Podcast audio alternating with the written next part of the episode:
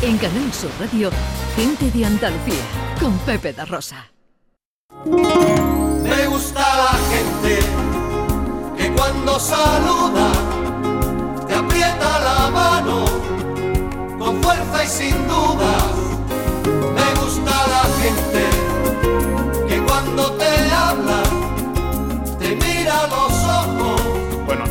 son 16 los minutos que faltan para que sean las 12 del mediodía y no os escondo eh, eh, cierto estado de, emoción eh, ahora mismo porque vamos a conectar con uno de esos autobuses de la esperanza, uno de esos autobuses de la solidaridad, de la iniciativa particular y colectiva de tantísima gente que desde distintos puntos de España y del mundo eh, se han dirigido a las zonas de conflicto, a las zonas de peligro, para eh, eh, traernos gente, para traer gente que tiene que salir del horror de, eh, de la guerra. Estamos hablando de el autobús de la empresa Rosabús, donde se encuentra nuestro compañero Álvaro Moreno de la Santa, que con ese em, ese ADN periodístico que tiene durante toda la semana nos ha estado teniendo al, al tanto minuto a minuto de lo que iba ocurriendo. Hola Álvaro, buenos días.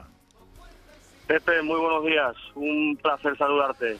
Máxima admiración, eh, eh, que ya la tenía, eh, pero ahora muchísimo más. Eh, No, no. eh, Pepe, admiración y créeme hacia las madres, hacia las abuelas, hacia los chiquillos que van en este autobús. Son dos autobuses, como tú has dicho, de la empresa Rosabús y en el que voy, pues mira, van 47 ucranianos.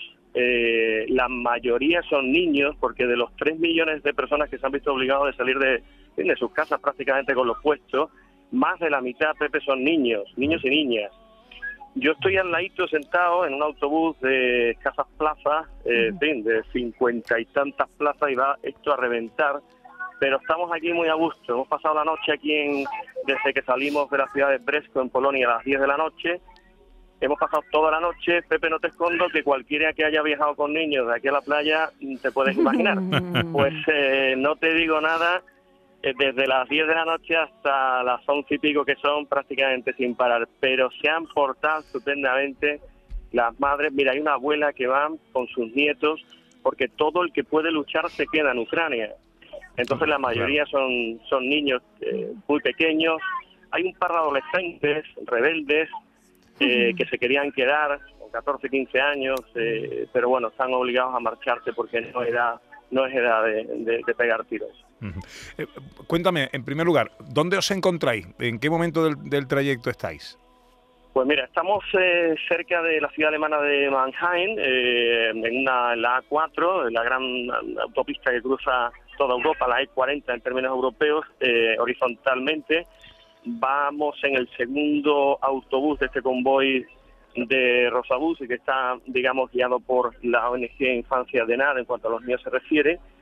Hemos hecho una parada mm, eh, técnica para que se paren al cuarto de baño y estirar las piernas y ahora ya nos paramos hasta dentro de dos o tres horas que pararemos para, para comer. La parada es de esta noche, porque esta noche pasada la hemos pasado en el autobús, pero ya la que viene eh, han habilitado Cruz Roja un lugar donde nos podamos quedar, así en Gran Pabellón, y estamos deseando llegar para coger una cama. Claro. Pero de momento estamos en el centro de, de Alemania, contestando a tu, a tu pregunta. ¿Cuánto has dormido en estos días?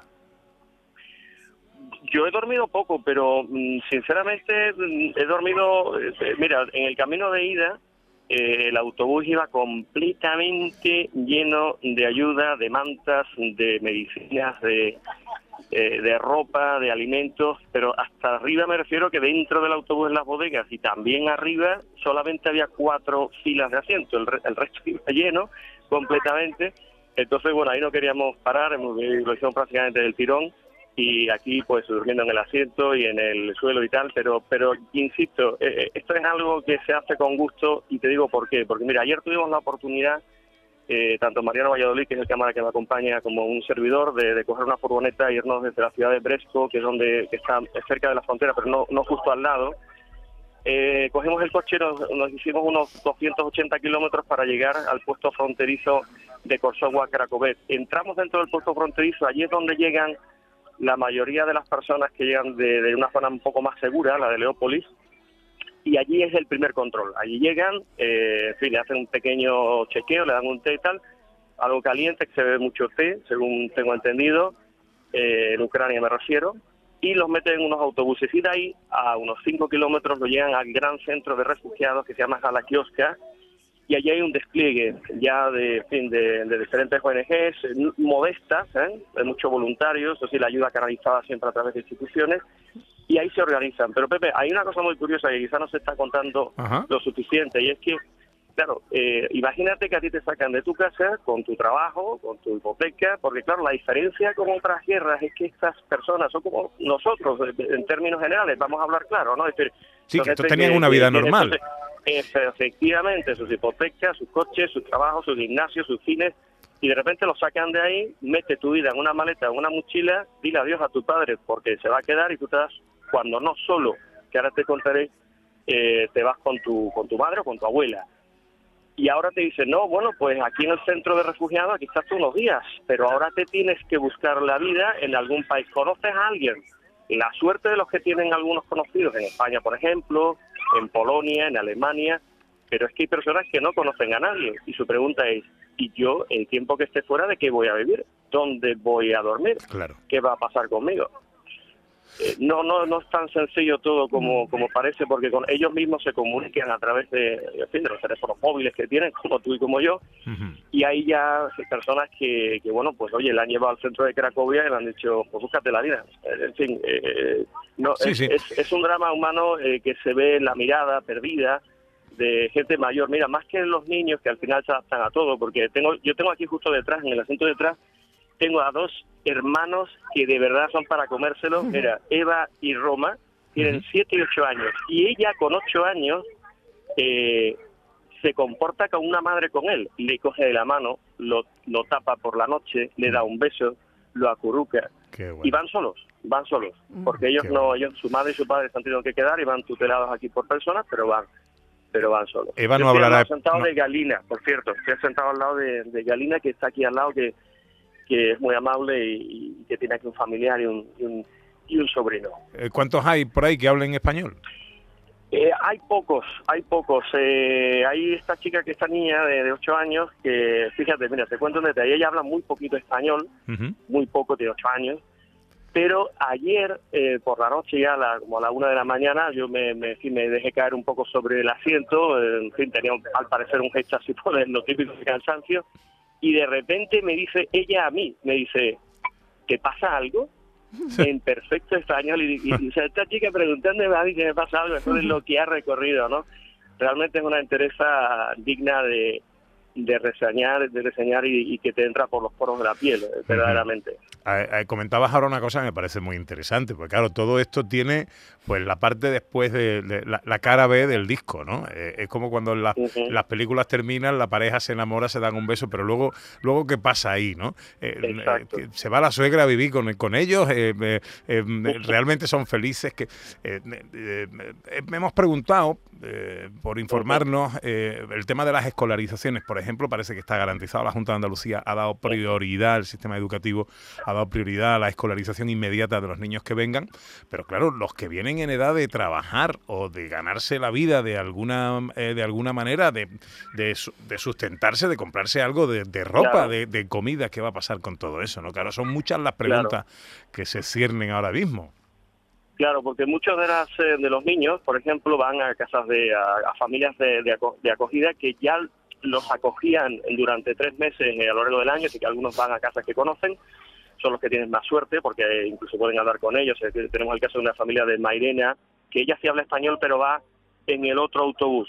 Entonces no, no podemos hacer ahora la cuestión porque estamos en marcha, pero es una chica de, Ma- de Mairena que ya ha tenido oportunidad incluso de hablar con sus padres de acogida y, y ha sido un momento muy Eh, pero otros no, otros eh, digamos que van un poco a la aventura y estos tienen mucha suerte también dentro de, de- de todas las comunidades del mundo porque ya tienen un destino fijo, ya saben con quién van, quién tienen, son madres y padres muy solidarios y tal.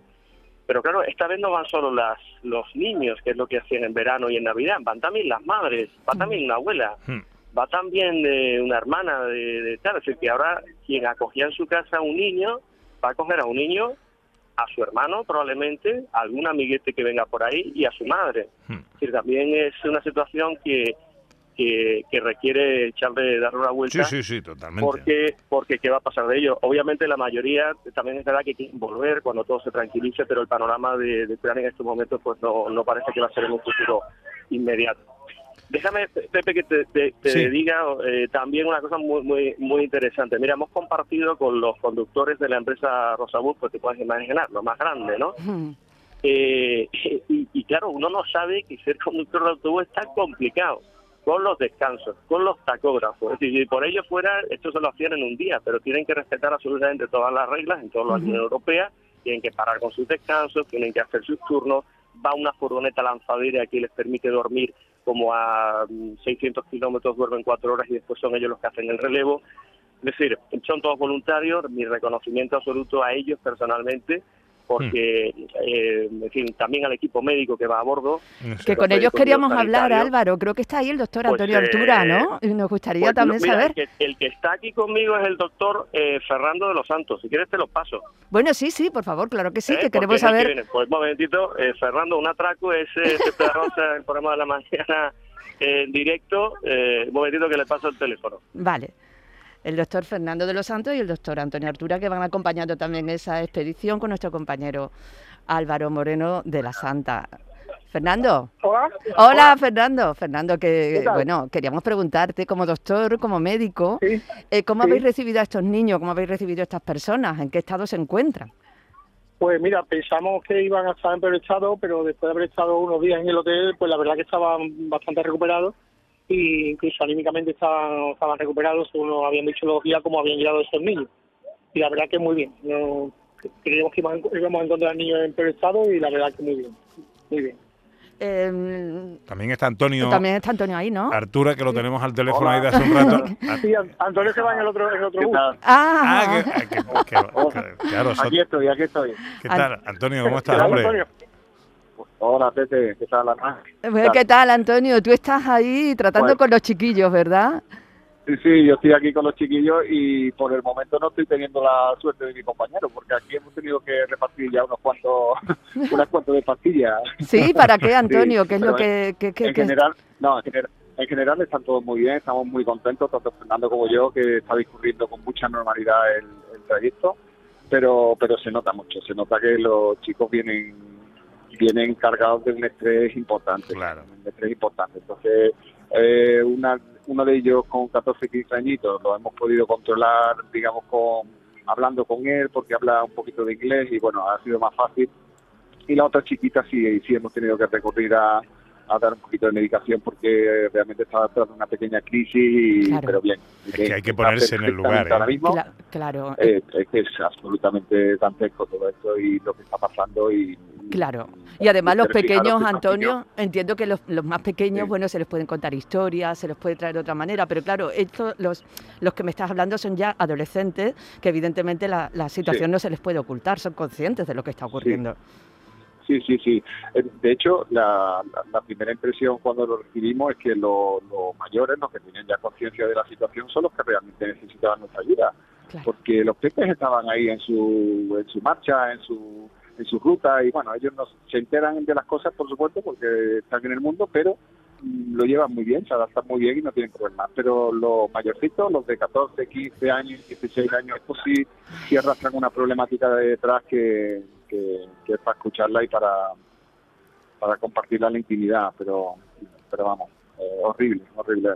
Hay dos o tres historias que, que la verdad que por privacidad con ellos prefiero no compartir, pero, Claro. pero se ponen los pelos de puntas y, me entra ganas de, de compartir ese dolor con ellos porque porque una situación, es lo que ha dicho Álvaro, es que no, no la entendemos. Son personas como, como tú o como yo, que, un día Claro. están en su coche yendo a su trabajo tranquilamente y al día siguiente tienen que montar un petate y salir corriendo. Sí, sí, a mí, a mí me parece, a mí me parece una- clave. Me parece Claro, cuando, es- cuando vas a, hablamos de refugiados que vienen en zonas de conflicto, eh, en, en- en- en definitiva los está sacando de la nada, ¿no? Pero, pero estas personas hace una semana, hace 10 días, hace 15 días, tenían unas vidas normales como nosotros, se levantaban por las mañanas, iban a su sitio a trabajar eh, y de pronto todo esto... Sí, Pepe, y el la de dejar allí, el desgarro de dejar allí, aparte de su familia, ¿eh? Sí. Ya. Dejaron una chica con, con ocho añitos, que tiene, no, ocho no, diez, perdón, con diez añitos y, y está haciéndose cargo de, de su hermano menor. Ujú. Y está sola, se montó en su autobús sola, la mandó la madre a la frontera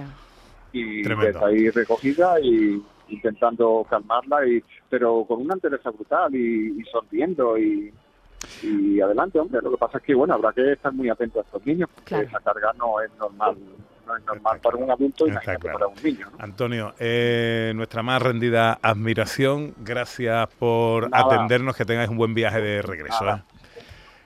Pepe, yo quería, si me lo permite, darle las gracias a, a los conductores y, Mm. y a Anselmo y a Manolo, que son los gerentes de Rosalud, porque eh, no os imagináis la labor que están haciendo. ¿eh? Tienen una coordinación absoluta. Eh, como ha dicho Álvaro, tienen coches lanzaderas que se van adelantando a los puntos de encuentro, se van cambiando, cumpliendo la normativa. En fin, brutal lo que están haciendo, porque nosotros nos mueve cierta algo vocacional que tienen, pero estos chicos que vienen de forma altruista salen de sus casas, no Ujú. están cobrando. Antonio, me quedo sin tiempo. Te mando un abrazo enorme. Queda claro el, el mensaje. Gracias por atendernos, amigo. Pasa todo. Fernando de los Santos, no sé si está ahí al teléfono. Fernando, sí, aquí. Fernando. compañero ya me ha dejado aquí. no me ha dado opción. te mando un abrazo enorme y te agradezco mucho todo lo que estáis haciendo. Muchas gracias, Pepe. Un abrazo. Y Álvaro Sí, Moreno, de. Álvaro Moreno de la Santa, que no sé si me da tiempo a despedirme de él. Álvaro, Ah, Pepe, ¿qué tal? que nada, que Aquí estamos. llegamos a los pitos, que, que te agradezco mucho que nos hayas atendido y que Dios os bendiga a todos. Muchas gracias, Pepe. Mi admiración siempre. Un abrazo. Un abrazo muy fuerte.